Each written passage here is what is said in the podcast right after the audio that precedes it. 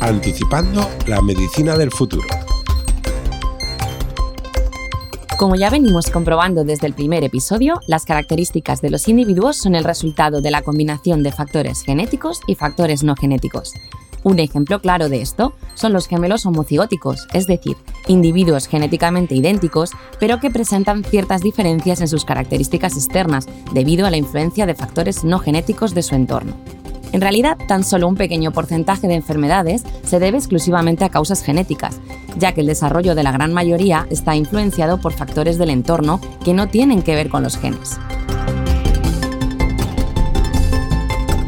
Con el objetivo de estudiar estos factores no genéticos surgió el concepto del exposoma, definido como todos aquellos factores no genéticos, contaminantes, ambientales, ámbito socioeconómico, etc., a los que un individuo está expuesto a lo largo de toda su vida y que condicionan el estado de salud o enfermedad.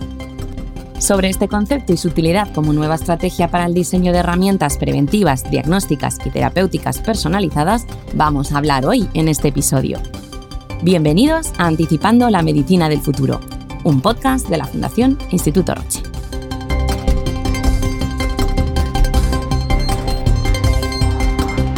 El término exposoma fue acuñado por Christopher Wilde en el año 2005 para hacer referencia a aquellos factores ambientales, es decir, no genéticos, a los que un individuo está expuesto desde su concepción y que pueden condicionar su estado de salud o enfermedad.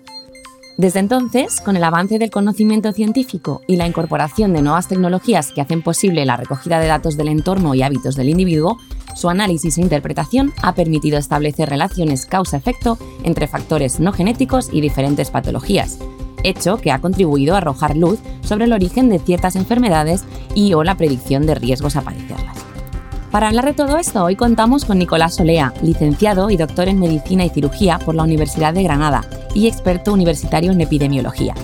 Es director científico del Instituto de Investigación Biosanitaria IBS Granada y facultativo especialista en el Hospital Clínico de Granada. Nicolás, buenos días y bienvenido a Anticipando la Medicina del Futuro. Buenos días, un placer estar con vosotros otra vez. Doctor, por empezar por la base, ¿Cómo definiría usted este concepto de esposoma y cuáles son los principales factores o elementos que forman parte del esposoma de una persona? Pues eh, yo creo que es más fácil definirlo que abordarlo, ¿no? Porque el esposoma es el conjunto de factores ambientales que rodean a un individuo durante toda su vida.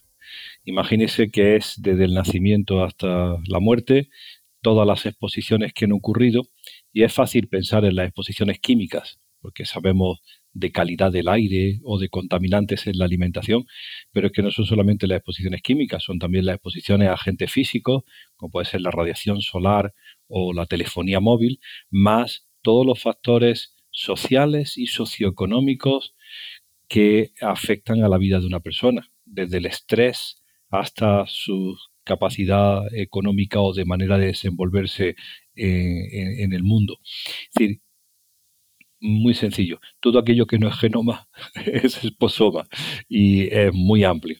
Entonces, el gran problema es eh, la amplitud del concepto y la dificultad tan enorme para eh, abordarlo. Para que los factores no genéticos tengan un impacto en la salud, deben tener la capacidad de alterar la biología de los individuos.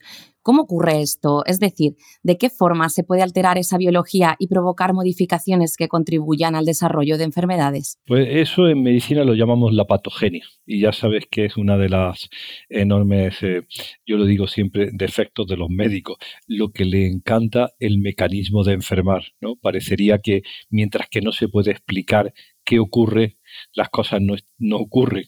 Y hay pues cientos de decenas de sistemas que pueden ser alterados por estas exposiciones y todo el mundo ha, oído hablar del estrés oxidativo, de la inflamación, de la perosidación lipídica. Son, al fin y al cabo, mecanismos moleculares y bioquímicos que muestran que algo está ocurriendo y que puede predisponer a enfermedad. Eso es la patogenia. Interesante. Muchos de esos marcadores de efecto están próximos a una consecuencia, a la enfermedad, pero no son específicos de la gente que lo ha provocado. Eso es una ventaja y un inconveniente. Los marcadores de efecto orientan a qué va a padecer el paciente o el individuo cuando todavía está sano, pero no son muchas veces específicos o de un agente químico o de una exposición física. Y eso dificulta la identificación de la causa, pero ayuda a la predicción de cuál va a ser la consecuencia, de qué enfermedad se va a padecer, si va a ser en torno a diabetes y obesidad o a una alteración o fracaso hormonal. Pero está claro que eh, se conocen muchos de esos mecanismos y muchos de ellos son eh, implicados o imbricados entre sí, ¿no? Tienen una eh, perfecta relación. en eso estamos ahora mismo, ¿no? En la identificación de esos mecanismos que conducen a enfermedad. ¿Y qué métodos o técnicas se utilizan para evaluar el esposoma de una persona? El esposoma externo, pues múltiples, desde una encuesta epidemiológica hasta una anamnesis médica, hasta la determinación ambiental de contaminantes o los niveles de radiación en una determinada ciudad o en un determinado entorno. Es decir, hay toda una medida ambiental de efectos que va desde la medida química o física cuantificada en unos números a los estudios de población y de sociología de la población, como es eh, la capacidad adquisitiva, el nivel de desarrollo de conocimiento, el acceso a la educación, más después datos socioeconómicos de esa población. Y todo eso es como la información abstracta del medio en donde se desenvuelve la persona. Después puedes medir dentro de la persona qué de eso ha dejado una huella, como decíamos antes, qué marcador está indicando que ha ocurrido esa exposición. Para decírselo a la gente de forma muy sencilla, eh, seguro que conocen que podemos medir los residuos de pesticidas en orina. Y entonces le decimos, pues mira, tiene tal residuo de un herbicida o de un eh, insecticida e indica que esta familia o esta persona o este trabajador ha quedado expuesto laboralmente a un agente químico externo. Eso es una medida muy clara ya en la persona. Y después, y esto es muy interesante que la gente lo conozca, está esa señal que la exposición deja dentro del medio interno. Fíjate si es así que se habla en muchas ocasiones del esposoma químico externo, físico externo, social externo y del esposoma químico interno. Es decir, toda la bioquímica, toda la información que un análisis de sangre puede dar y que indica cuál es la respuesta de tu organismo a ese efecto externo o esa exposición externa. Cuando se habla del esposoma químico interno, pues entonces uno puede limitarse a la analítica normal que un médico te pide para ver cómo están tus hormonas o cómo están tus triglicéridos o tus proteínas, ¿vale? Que eso sería una medida indirecta del esposoma, o marcadores mucho más específicos que intentamos desarrollar que indican que una vía metabólica o que un sistema hormonal se ve alterado. Ese esposoma químico interno es fundamental para tratar de vincular las exposiciones con la enfermedad. Profesor, considerando que según la OMS un 24% de las enfermedades humanas a nivel mundial están relacionadas con factores no genéticos que pueden evitarse, ¿Cómo diría usted que contribuye el estudio del esposoma en la identificación y mitigación de estos factores de riesgo evitables? Pues mucho, mucho. Ese 24% pues se podría ampliar más si uno considera todas las causas de enfermedad, ¿no? Es decir, ese eh, es muy limitado ese, ese número, ¿no? Eh, cuando uno dice que enfermedades eh, genéticas y de causa claramente genética no son más del 10%, nos queda un 90% sin cubrir, ¿no? Y, a lo mejor tenemos ese 30% ya identificado. Está claro que las exposiciones, cuando se consideran físicas, químicas, biológicas, emocionales y socioculturales, pues son la causa fundamental de enfermedad. Hay clarísimamente, y eso eh, la gente tiene que saberlo, hay una susceptibilidad particular porque a igualdad de exposiciones un individuo desarrolla un problema y otro no. Es decir, que las interacciones, y probablemente es un motivo de preocupación, del esposoma y el genoma son importantísimas.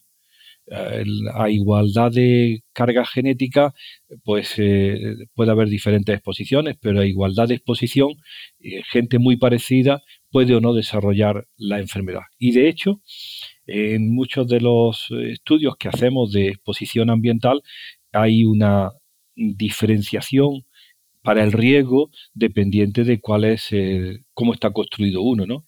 Cuál es el genoma que, que, va a determinar que aquello se convierta o no en enfermedad.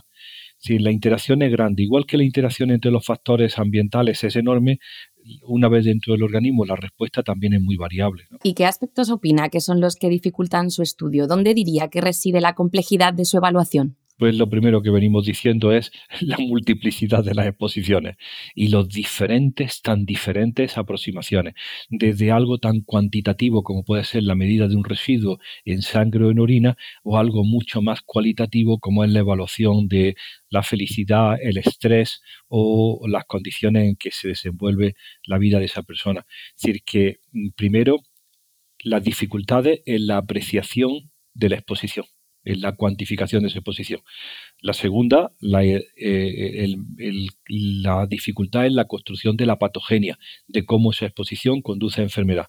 Y la tercera, y muy importante, que es el, eh, la cantidad de información que se genera y la dificultad para mm, manejar bases de datos tan diferentes y tan cargadas de datos que ha hecho necesario pues una transformación enorme en los eh, especialistas en la bioestadística o en la epidemiología para manejar datos complejos de poblaciones muy grandes. Una de las claves en la investigación en esposoma es el N, que decimos el número, porque son al final grupos sociales muy grandes Em, para hacer la representación en, en, Europa, pues se encuentra uno con estudios que tienen datos de 350.000, de 400.000 personas y cada uno de ellos tiene, ha generado un número muy alto de datos individuales. Es decir, que el manejo de datos es también otra de las grandes dificultades para em, la identificación o el descubrimiento, incluso en algunos casos, como se está viendo, de nuevas eh, etiologías, de nuevas causas de enfermedad que no se tenían ni siquiera en consideración. ¿no? Es decir, la medida de la exposición es compleja porque es muy amplia y muy variada.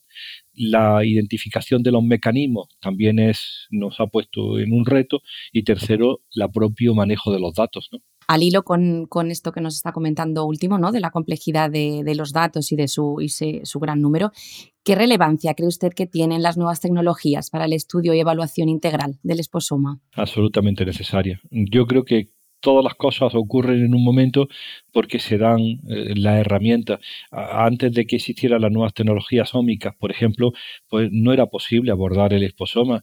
Nosotros nos hemos limitado durante muchos años a medir un residuo de un compuesto químico en orina y hemos intentado hacer un vínculo entre exposición a un compuesto, su presencia en orina y una enfermedad, ¿no? Muchas veces eh, heredado de, la toxicología clásica de principios de siglo, ¿no? El plomo y el saturnismo, el, mercurio y el azoguismo. Bueno, parecía que un elemento químico, su presencia en el medio ambiente, su demostración en el pelo y la presencia de una sintomatología neurológica eh, que era patognomónica, o decir, muy relacionada con esa causa. Ahora eh, no está no son las cosas tan sencillas. Entonces uno tiene que eh, no solamente evaluar ese esposoma químico en sangre, sino que tiene que ver cómo afecta, por ejemplo, a la expresión génica, a los genes, y entonces pues se mete claramente en la susceptibilidad genómica, pero también en la aptuptómica, en la proteómica, en toda la ciencia eh, muchas veces generadora de información muy, muy valiosa, pero muy abundante, ¿de acuerdo? Muy abundante, numéricamente muy abundante, que tiene que meter en el cóctel del análisis final para poder predecir en modelos cuáles son las asociaciones, ¿no? Es decir, que si no hubiera el desarrollo tecnológico que está ocurriendo, y me refiero tanto al informático como al técnico, analítico, eh, no habría sido posible yo siempre, como vengo del esposoma químico, eh, la gente que lo está oyendo lo sabe, ¿no? Eh, ahora hablamos de máquinas de análisis de residuos que nunca habíamos tenido acceso a ellas, ¿no? Como yo digo, cromatografía líquida de alta resolución, masas, masas, triple, cuadrupolo. Yo me digo siempre de broma, cada palabra de esa que tiene el aparato son 50.000 euros más en la máquina, ¿no? De presupuesto. Pero bueno, al final la información que dan es muy valiosa. Puede uno obtener información sobre todos los metabolitos en sangre de un compuesto que antes simplemente analizábamos el compuesto que estaba en el mercado. Eso genera mucha información y además se ha beneficiado enormemente, como respondiendo directamente a su pregunta, eh, se ha beneficiado del desarrollo tecnológico en todos los aspectos. Estás escuchando Anticipando la Medicina del Futuro, un podcast de la Fundación Instituto Roche. Dado que ahora podemos identificar las causas de enfermedades relacionadas con el esposoma gracias a estas nuevas tecnologías, ¿cómo cree usted que estos conocimientos influirán en el diseño de acciones preventivas, diagnósticas o terapéuticas en la medicina del futuro? Pues eh, la respuesta es muy sencilla, pero la solución es compleja absolutamente claro va a haber soluciones y va a haber o tiene que haber respuestas de carácter eh, mm, social, eh, comunitario y respuestas de carácter personal. Es decir, la información que se genera, fíjese, es individual. Es para cada uno de los individuos. Lo que estamos viendo en este tipo de análisis y estas nuevas tecnologías es que uno tiene un retrato perfecto de la realidad individual de cada uno de los individuos que ha reclutado en esa población de 350.000. Y cada uno de ellos es diferente, tiene unas exposiciones particulares y una respuesta de su organismo distinta. Habrá que hacer, y eso está, usted lo conoce muy bien, una medicina diagnóstica y terapéutica orientada a las exposiciones de ese individuo, a la realidad de esa persona. Es decir, que va a influir sobre la medicina personalizada en el sentido del individuo del cual tenemos una información mucho más precisa, mucho más clara y que no es general sino particular suya, pero también, por supuesto, va a influir en las políticas de salud pública, ¿no? Porque al final, cuando eh, uno hace un estudio en Europa tiene información de 350.000 individuos, que nosotros los llamamos casi como eh, los pájaros en la mina, ¿no? o el canario en la mina, y, cada uno de ellos va a representar su información particular y se permiten hacer asociaciones que tienen una distribución temporal. No se me olvide hablar del tiempo. del tiempo me refiero de la vida del individuo. Temporal y además geográfica, pues eh, como nosotros decimos. Fíjese, todas estas exposiciones son como una huella digital de cada país. Al final parecería que cada región, cada país, cada ciudad tiene sus determinantes, porque depende de las características físico-químicas del medio ambiente, pero también de los hábitos, de la alimentación o del acceso a los medios sanitarios. Entonces, el esposoma seguro que va a dar información de carácter regional para tomar medidas de salud pública y de carácter personal para tomar medidas mm, en la medicina personalizada. Les decía que es muy importante lo del tiempo y me refiero a la vida del individuo. El esposoma tiene una variable que es T y la variable es desde que naces hasta que te mueres o incluso más, desde que tu madre fértil pensó en tenerte porque las exposiciones de la madre ya sabemos que también se transmiten, y no me refiero solamente a las exposiciones químicas, sino hasta el propio estrés, se transmite al embrión, al feto y a la descendencia. Pues si uno ve que el esposoma es individual y tiene una variación en las diferentes fases de la vida del individuo, pone de manifiesto, ya lo hemos denunciado en muchas ocasiones, y así es que gestación, infancia, adolescencia, son momentos críticos para condicionar la respuesta de un individuo a su medio ambiente, ¿no? Cuando la UNICEF sacaba la campaña aquella famosa de cuidado con los primeros mil días, que son un número precioso, la suma de los 300 270 que dura el embarazo, 265, 365 del primer cumpleaños y 365 del segundo, hacen esa cifra mágica de mil días. Y dice, estos mil días son intocables. porque lo que ocurre en estos días va a condicionar, fíjate que era, se lo vendían a los de Davos, a los ricos en Davos, ¿no? El éxito de esa persona, el éxito económico, su capacidad de ser ciudadano del mundo. Y esos mil días se referían no ya a la carga genética, sino fundamentalmente a las exposiciones que ocurrían a todos los niveles en un individuo durante esos primeros mil días.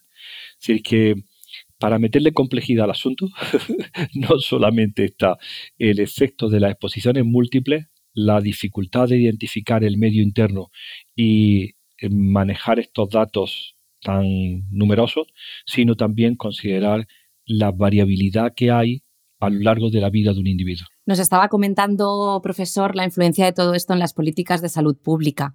¿Deberían estas políticas eh, influir en la implementación de políticas dirigidas a prevenir y reducir la exposición de factores de riesgo? Absolutamente. Y vamos a simplificar, vamos a simplificar. Es, eh, son ejemplos en el día a día, ¿no?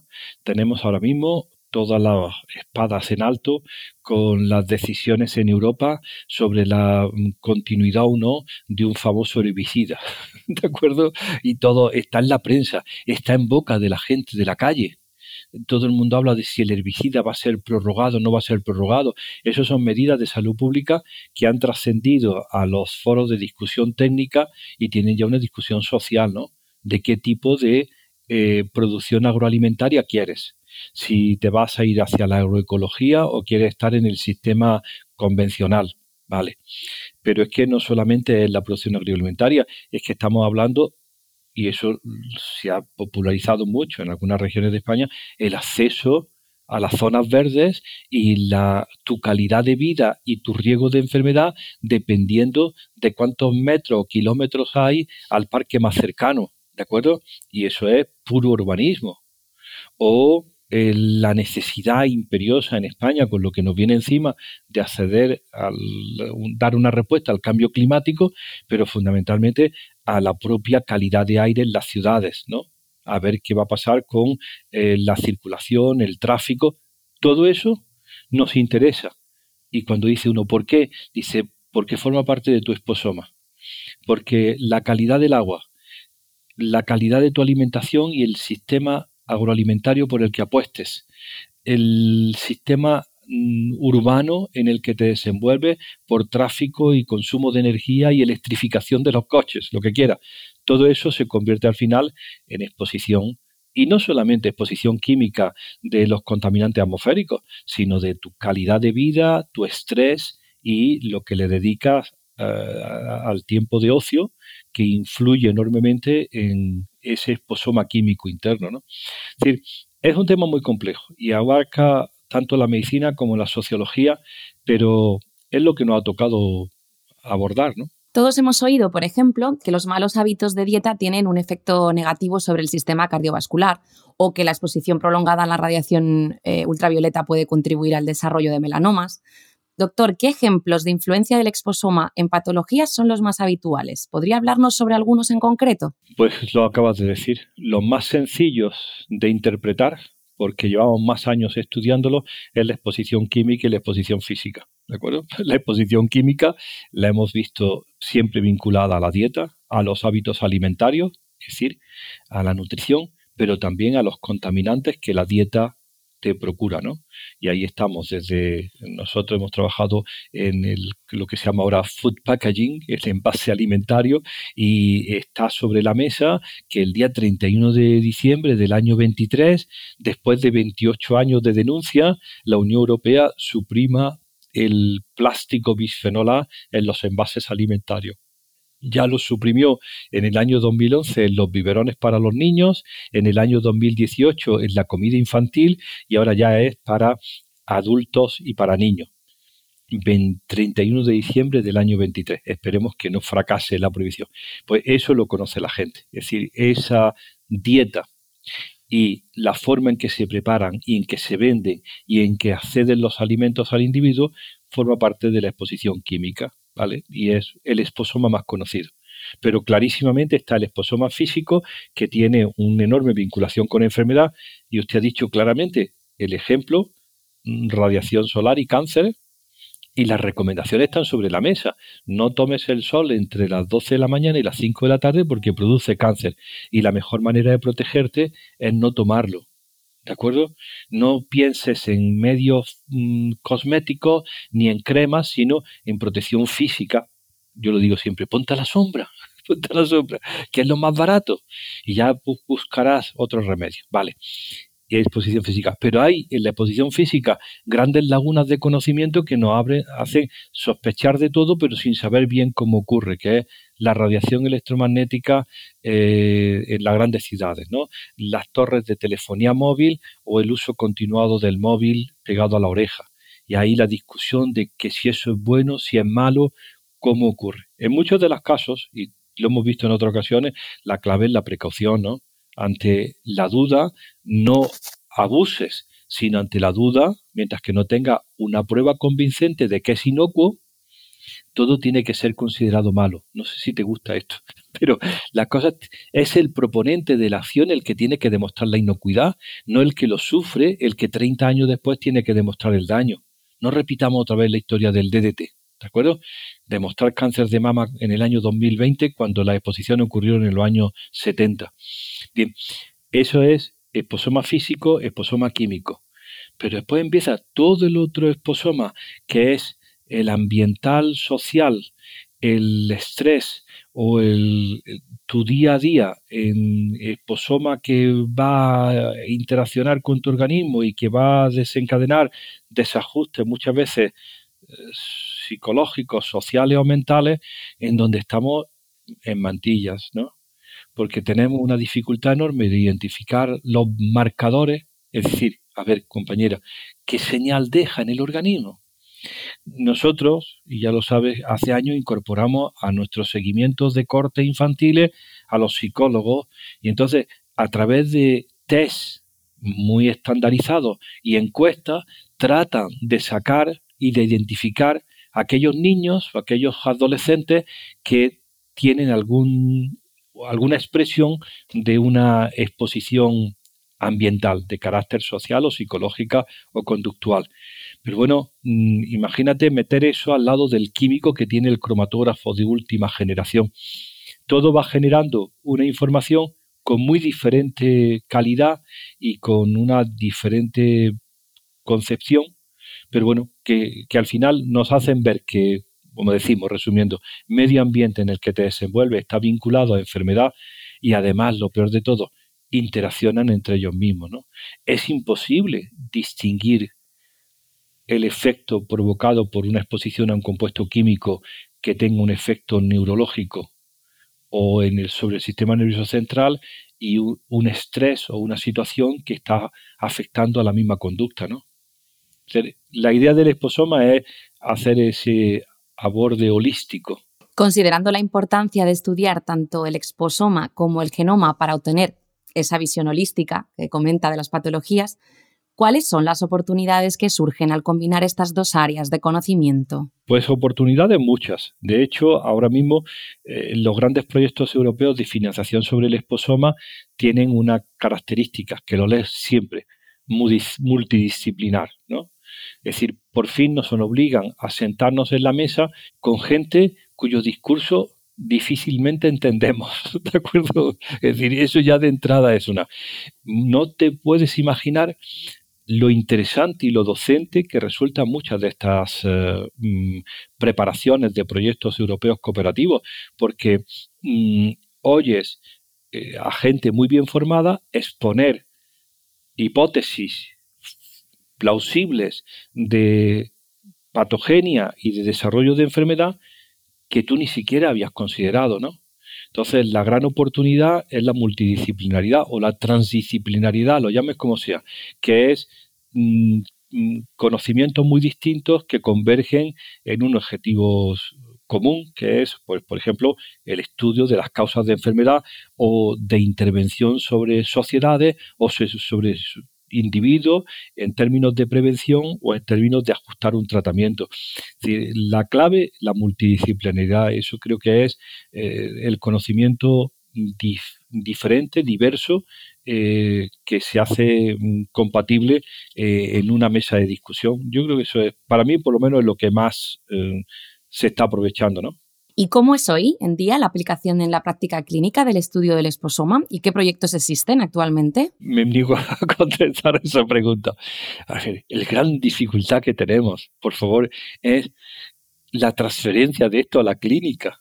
A ver, compañera, es más fácil contarlo en un podcast que contárselo a un médico o médica de primaria. Es decir, a ver, son ¿cómo te diría? Nuevas formas de abordar ciencia y nuevas formas de abordar la práctica clínica. Quien pregunta sobre estos temas al pediatra son los padres. Y el padre y la madre hacen una pregunta buscando en ese referente una respuesta y el referente se encoge de hombro y dice, bueno, es que yo realmente mm, eso no venía en mi libro, ¿no? Es decir, se ha incorporado tal cantidad de información y de conocimiento nuevo con una visión tan eh, prometedora de cómo va a ser la medicina en el futuro que la clínica tiene que incorporarlo, ¿no? Y no es solamente para la medicina especializada, es fundamentalmente para el gran caballo de batalla de la medicina que es la atención primaria. El mm, responder, a ver, te voy a decir un ejemplo muy sencillo y, y es una fracción de esposoma un padre y una madre pueden ir a un pediatra y preguntarle, doctor, en la terraza, en el ático de enfrente que yo veo desde mi balcón, acaban de poner una antena de telefonía móvil con seis captadores y repetidores. ¿Es bueno o malo? No va a tener una respuesta. Muy probablemente ese pediatra no sabe, tendrá una opinión personal de lo que puede haber leído, pero no una opinión formal sobre riesgos y eh, eh, va a tener que recurrir al informe de, me refiero, la, la familia, al informe de la gran compañía de, telefonía, porque la medicina mm, está atrás en la incorporación de muchos de estos conocimientos. Entonces, la gran asignatura pendiente, y respondiendo a tu pregunta, el que la trascendencia de esto a la práctica clínica y sobre todo a Mm, la relación médico-paciente, porque mm, tarda mucho en llegar. Y nosotros nos da muchas veces pena que se esté generando tal cantidad de información en revistas científicas de gran prestigio y de gran em, eh, categoría y que la información no llegue en recomendaciones de sentido común a la clínica del día a día, ¿no? Es muy difícil, es muy difícil. Yo si quieres te pongo un ejemplo y ya no quiero alargarme, pero te pongo un ejemplo. Voy el otro día a un gran hospital en Madrid, de los más prestigiosos, a la reunión del Banco Nacional, del Banco, la reunión europea de bancos de leche materna, porque hay bancos de leche materna. Y hay unas, un hall y una sala hermosísima donde estamos hablando de la calidad de la leche materna y nosotros con el punto de la contaminantes químicos en la leche materna. El hall del, salón de actos está rodeado de máquinas de vending. ¿De acuerdo? ¿De acuerdo? Con toda la comida ultraprocesada, mm, junk, toda la comida basura que te puedas imaginar ultra procesada, en, súper empaquetada en plástico, riquísima en contaminantes, riquísima en perfluorado y riquísima en calorías.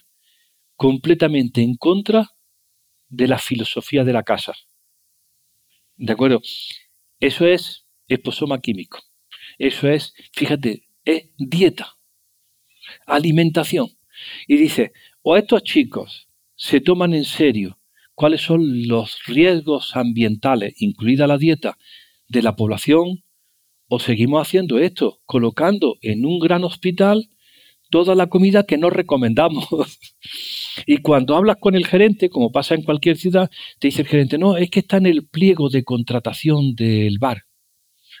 Y le dice, pues hombre, cambia pliego y di, en esta casa no puede entrar comida basura.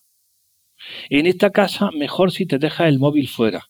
En esta casa vamos a controlar la calidad del aire. Es decir, que mm, hay un divorcio, no, un distanciamiento enorme entre lo que sabemos y recomendamos y cómo se lleva a la práctica. ¿no? Y por último, doctor, aunque estamos viendo muchos prometedores avances en el estudio del esposoma, supongo que siguen existiendo aún muchos retos, eh, entre ellos el que nos comentaba de su incorporación a la práctica clínica y a la atención primaria. Pero podría contarnos eh, eh, algo más, ¿no? ¿Cuáles serían los principales desafíos que podrían surgir en relación al esposoma y la medicina del futuro? Pues aquí los tengo, los he enumerado porque los tenía preparado para que se me Primero, la complejidad, ¿de acuerdo? Y hemos ha quedado bien claro que es necesita conocimiento experto y es complejo. El segundo, el seguimiento a lo largo de la vida. Si se habla de seguimiento a lo largo de la vida, necesita que las cohortes y las personas estudiadas puedan ser seguidas tiempo. Seguir en el tiempo a una persona significa una inversión económica importante. Nosotros llamamos esto cohortes de seguimiento, ¿no? Individuos identificados que los puedes seguir durante años. El seguimiento de las cohortes es costoso fundamentalmente necesita financiación importante en tiempo, en dedicación. Es más, uno puede jubilarse, pero tiene que venir alguien detrás joven que renueve y que sea capaz de seguir a esos niños a que sean adultos y que haya un seguimiento intelectual de esa persona. El tercero, el tamaño de la muestra. Esto no se hace con 50 individuos. Estudiar el esposoma necesita números mayores. Y números mayores significa más coste. Hay un punto muy importante, que es la ética y la privacidad. Uno puede preguntar muchas cosas y la gente que conoce genoma pues sabe de qué estamos hablando. Uno puede indagar mucho en la vida de una persona, pero al final es necesaria la anonimización. El llevar un registro tan pormenorizado de una persona exige mucho cuidado en la ética y en la privacidad de esos datos, ¿no? Entonces, la gran limitante inicial de comenzar cualquier investigación en esposoma es cómo vas a tratar los datos, quién se va a hacer cargo de esos datos, cuál es la privacidad y cuál es el consentimiento que tienes para seguir a una persona escudriñando en su vida durante toda su vida. La ética y privacidad están mm, dominando el proceso de esposoma. Yo tengo una opinión que siempre discuto mucho, ¿no? Como clínico, estamos obligados a seguir la información que se genera y fundamentalmente, y lo insisto, y no me lo han resuelto todavía, a intervenir si uno empieza a tener datos fundamentales e importantes de que la persona tiene una exposición mm, inadecuada o tiene algunos hábitos que le van a conducir a enfermedad. Es decir, que no todo está en la anonimización hay un momento en que la persona que está evaluando esa conducta tendrá que intervenir, no ser simplemente espectador, porque como médico has dicho, mm, yo no puedo seguir de forma de espectador si estás viendo que hay un problema. Lo digo esto porque en genética ya está identificado. Si uno tiene permiso para hacer un análisis génico completo e identifica ciertos factores de riesgo en esos genes, se reserva, bueno, o, o tiene la precaución de advertir a la persona de que tiene una situación de riesgo y cómo eh, evitar determinadas eh, enfermedades o determinados riesgos. Pues esos son los problemas. Creo que fundamentalmente la complejidad, la necesidad de un seguimiento a largo plazo, las interacciones fenómeno eh, ambiental con genómica, el tiempo, el costo, el tamaño muestral y los asuntos de privacidad. ¿no? Pues Nicolás, muchas gracias por su interesantísima aportación y por estar hoy aquí con nosotros en Anticipando la Medicina del Futuro. Al revés, a vosotros, porque esto es una oportunidad y si no están los que lo contáis, al final se queda todo en una discusión de salón. Pues muchas gracias, profesor.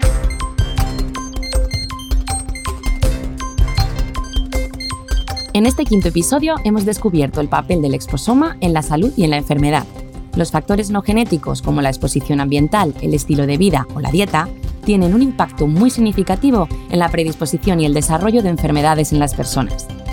El esposoma puede ayudar a identificar factores de riesgo evitables que contribuyen a la aparición de enfermedades, lo que nos ofrece oportunidades para la prevención y la adopción de medidas de intervención temprana. Además, comprender el exposoma de un individuo puede permitir una medicina más personalizada, ya que se pueden tener en cuenta los factores específicos de cada persona al determinar el riesgo, el diagnóstico y el tratamiento de enfermedades. Si os habéis quedado con las ganas de saber más sobre el papel que juegan los factores no genéticos en nuestra salud, os recomendamos acudir al informe anticipando sobre exposoma del Observatorio de Tendencias en la Medicina del Futuro que podéis encontrar en la web de la Fundación Instituto Roche. En Anticipando la Medicina del Futuro, seguiremos contribuyendo al desarrollo de un sistema sanitario innovador y sostenible a través de la medicina personalizada de precisión y la salud digital. Hasta el próximo episodio.